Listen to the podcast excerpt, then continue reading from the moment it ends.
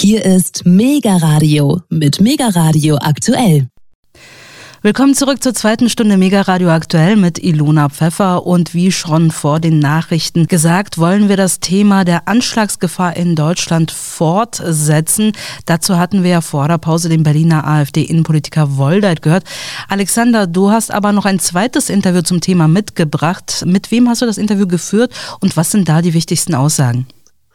Ich habe außerdem noch mit Benjamin Jentro gesprochen. Er ist Sprecher für Presse und Öffentlichkeit bei der Gewerkschaft der Polizei, kurz GDP in Berlin. Und er sagte mir, es besteht aktuell für Deutschland und Berlin eine latente Anschlagsgefahr. Die Behörden und die Polizei seien aber gut vorbereitet. Man habe islamistische Gefährder auf dem Schirm, darunter auch Salafisten. Weiter sagte Herr Jentro, wir haben gerade auch in Berlin eine große palästinensische Community und Deutschland sei ebenso ein wichtiger Standort für die Hamas, um hier einerseits Propaganda zu betreiben, vor allem über Social Media.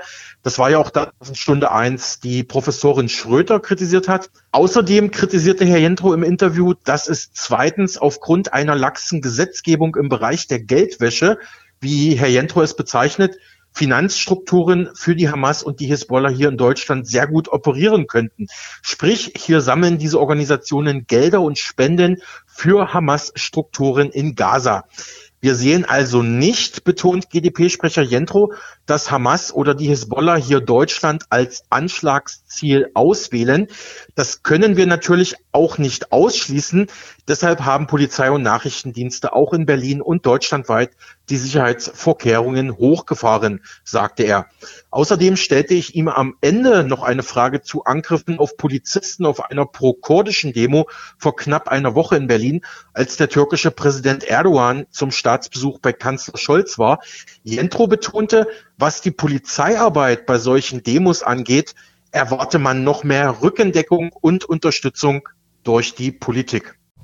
Herr Jentro, ja, vielen Dank für dieses spontane Interview im Namen der Mega Radio Aktuell Redaktion.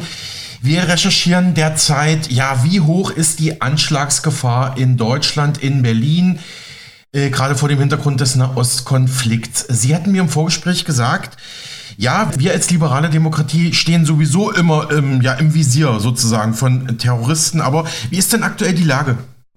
Na, es ist schon so, dass wir in Deutschland für eine freiheitlich-demokratische äh, Gesellschaft stehen und gerade Berlin als internationale Metropole auch gerade die Vielfalt von Menschen auch vorlebt und das äh, sorgt dafür, dass wir natürlich immer im Fokus von Extremisten, von Fundamentalisten, auch von Islamisten stehen, gerade als internationale Metropole und deswegen steht Berlin als, als deutsche Hauptstadt ohnehin im Fokus. Wir haben nicht erst mit dem extremistischen Anschlag der Hamas äh, am 7. Oktober natürlich eine latente Gefahr, die aber durchaus noch latent ist. Das heißt, wir haben dauerhaft ist Deutschland da im Fadenkreuz, aber wir haben keine genauen Erkenntnisse, dass jetzt konkrete Anschläge geplant sind.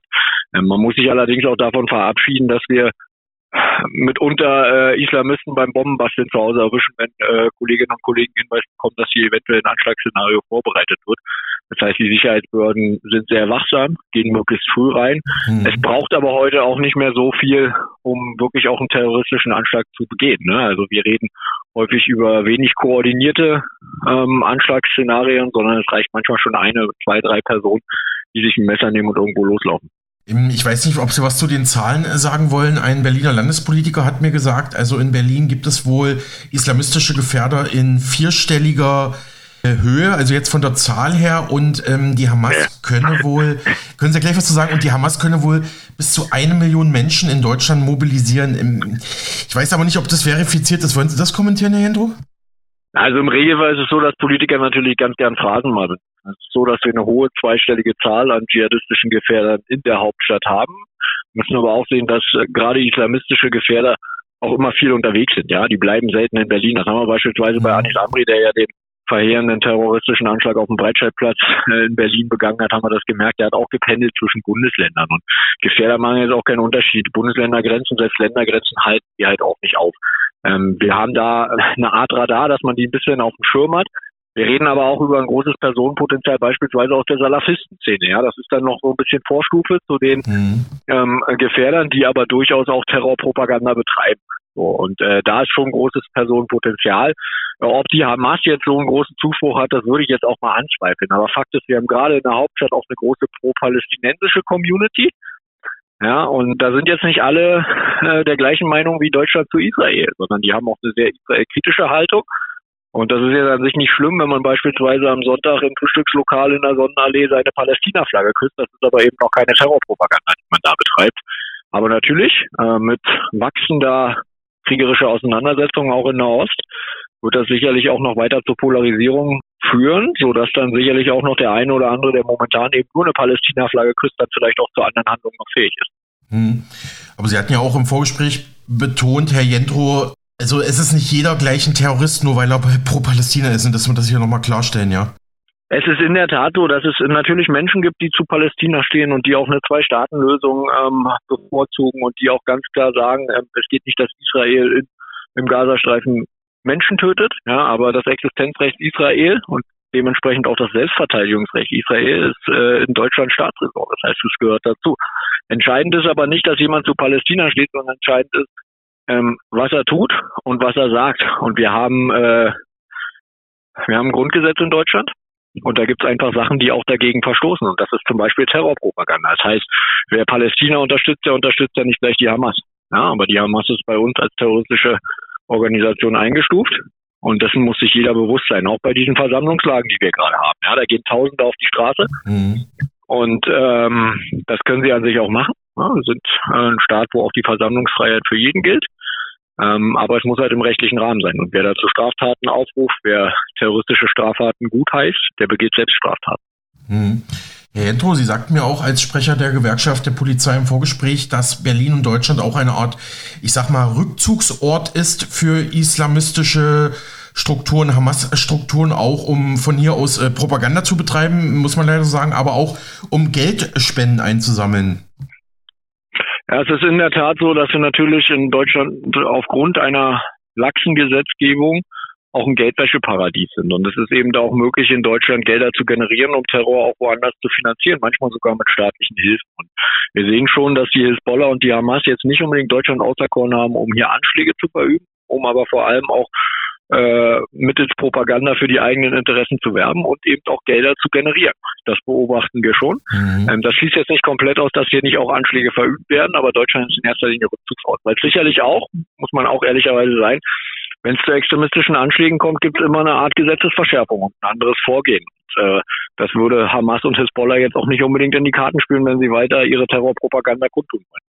Hm. Äh, noch zwei Fragen, Herr Jentro. Ich habe mal kurz ins Ausland geschaut, wie die internationale Lage ist. Da hatte ich im Berliner Tagesspiegel gefunden eine Meldung vom 2. November. Da war der Krieg ungefähr so drei, vier Wochen alt in, in Nahost, in Israel-Gaza.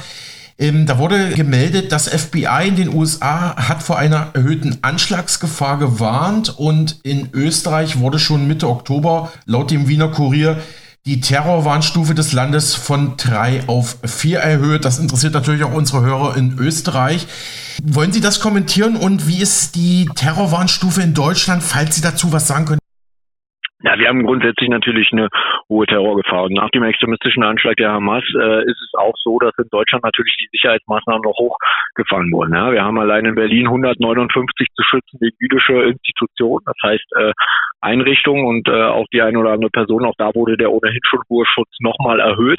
Und wir haben ja gesehen, was passiert. Als die Hamas Propaganda betrieben hat, von wegen eines israelischen äh, Anschlags auf ein Krankenhaus im Gazastreifen sind 29 Minuten später tausende Menschen in Neukölln auf die Straße gegangen. So, das heißt, das schafft dann auch Raum für den einen oder anderen, dem dann vielleicht die Sicherung durchbrennt, dass er dann auch schwere äh, Straftaten begeht und auch eventuell Menschen schwer verletzt oder tötet. Das heißt, wir haben ohnehin eine angespannte Lage und natürlich haben die Geheimdienste da auch ein Stück weit einen Blick drauf. Ja, wir hatten ähm, mhm globale Aufrufe der Hamas zu terroristischen Anschlägen. Da ist in Deutschland jetzt nichts passiert, aber natürlich müssen die Geheimdienste einen Blick drauf haben. Da, wo man Erkenntnisse hat, wird man die auch zusammenführen und äh, Gefahrenstufen hochbringen. Also müssen wir uns, müssen da ganz ehrlich sein. Ähm, wir haben für Deutschland latente Anschlagsgefahr, ja? so wie viele Metropolen auch in der westlichen Welt.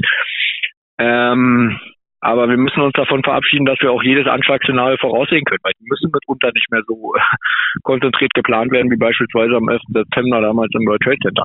So, und von daher, alles, was die Nachrichtendienste irgendwie aufschnappen können, alles, was die Sicherheitsbehörden sehen, da wird man sich entsprechend darauf vorbereiten und Maßnahmen schaffen. Aber wir leben eben auch in einer freien, liberalen äh, Gesellschaft. Ja, und wir wollen jetzt nicht uns alle einsperren und auch nicht um alles eine Mauer ziehen. So, von daher müssen wir das Risiko eines terroristischen Anschlags möglichst minimieren und da haben wir volles Vertrauen in die Sicherheitsbehörden. Hm. Abschließende Frage, Herr Jentro. Und Sie haben die Demos äh, schon angesprochen. Vor wenigen Tagen gab es ja eine kurdische Demo, ähm, die Kritik geübt hat am Staatsbesuch vom türkischen Präsidenten Erdogan in Berlin. Da haben Sie sich gegenüber dem RBB geäußert zu einem Vorfall. Einer Ihrer Kollegen, ein Polizist, wurde mit einer Metallfahnenstange geschlagen und Sie sagten da dem RBB, die Polizei Berlin schützt die Versammlungsfreiheit, nicht den Inhalt einer Demo, aber wer unsere Kollegen mit Fahnenstangen oder anderen Sachen attackiert, missbraucht das Grundrecht und nimmt schwere Verletzungen von Menschen im Kauf. Also wenn Sie das nochmal und die generelle Lage der Polizeibeamten ähm, und Ihrer Kollegen jetzt bei den Demos nochmal kurz für unseren Sender einschätzen könnten? Na, grundsätzlich stehe ich natürlich zu unseren Statements. Ne? Es ist in der Tat so, äh, dass wir in Deutschland Artikel 8 Grundgesetz haben. Das heißt, die Versammlungsfreiheit gilt für jeden Menschen. Und Sie können in Deutschland nicht einfach äh, die Möglichkeit einer Demonstration untersagen, wenn Sie keine Erkenntnisse haben. Deswegen muss die Versammlungsbehörden in, in den einzelnen Bundesländern prüfen jede Versammlungsanmeldung. Und jeder Mensch hat ein Recht auf die Straße zu gehen. Das ist ein, ein Vorteil unseres Landes und auch ein hart erkämpftes Grundrecht. Ne? Das gibt es in vielen Ländern auf der Welt leider immer noch nicht und dementsprechend muss genau geprüft werden. Es ist jetzt so, dass wir natürlich äh, diverse Versammlungslagen haben. In Berlin finden jedes Jahr ohnehin äh, mittlerweile 7000 solcher Demonstrationen und Versammlungslagen statt. Und wir haben jetzt im Nahostkontext natürlich auch schon eine dreistellige Zahl. Da hat die Versammlungsbehörde bestimmte untersagt, weil einfach es Erkenntnisse über den Anmelder gibt und eine Gefährdungsprognose gestellt wurde, dass es da zu Straftaten aus der Versammlung herauskommen kann. Und deswegen wurden die untersagt. Es gibt aber auch Versammlungen, da sehen Sie das anhand des Anmelders nicht. Und das muss halt auch immer vor einem Gericht Bestand haben. Ne? Die Bundesinnenministerin hat ja gesagt, die Versammlungsbehörden sollen mehr untersagen. Das widerspricht aus unserer Sicht halt der Gesetzesgrundlage. Und wir hatten jetzt mehrere Versammlungen, ähm, die kurdische äh, Versammlungslage, aus der heraus ein Kollege auch angegriffen wurde und auch verletzt wurde. Ich wünsche ihm auch hier alles Gute und gute Besserung.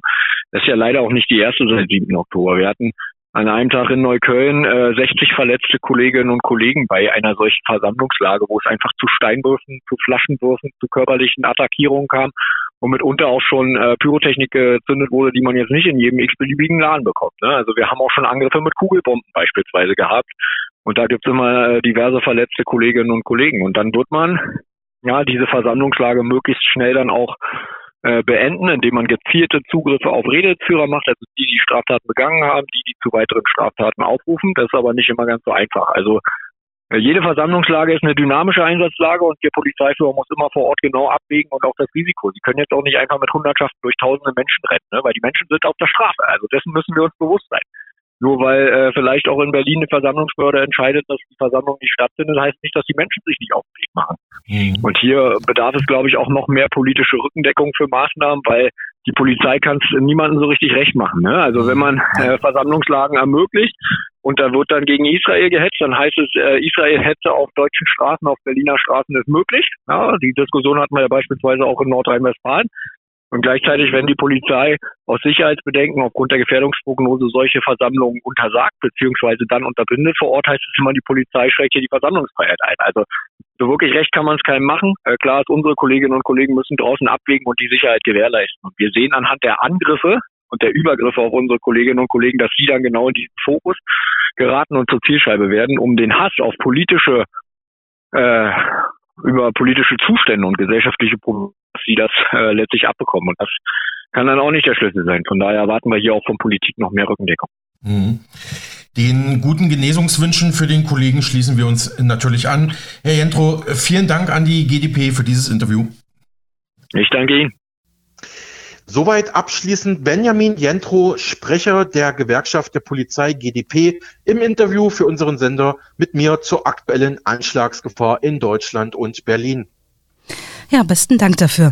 Sehr interessant ist, dass er auf die Aktivitäten der Hamas in Deutschland hinweist, also dass die Hamas die Bundesrepublik als Rückzugsort für Propaganda und für Finanzen, also Geld und Spenden sammeln nutzt, was auch dein zweiter Interviewgast, ähm, der AfD-Politiker Woldeit, kritisiert hatte. Aber zwei Analysen zum Thema würden noch fehlen, meintest du gerade.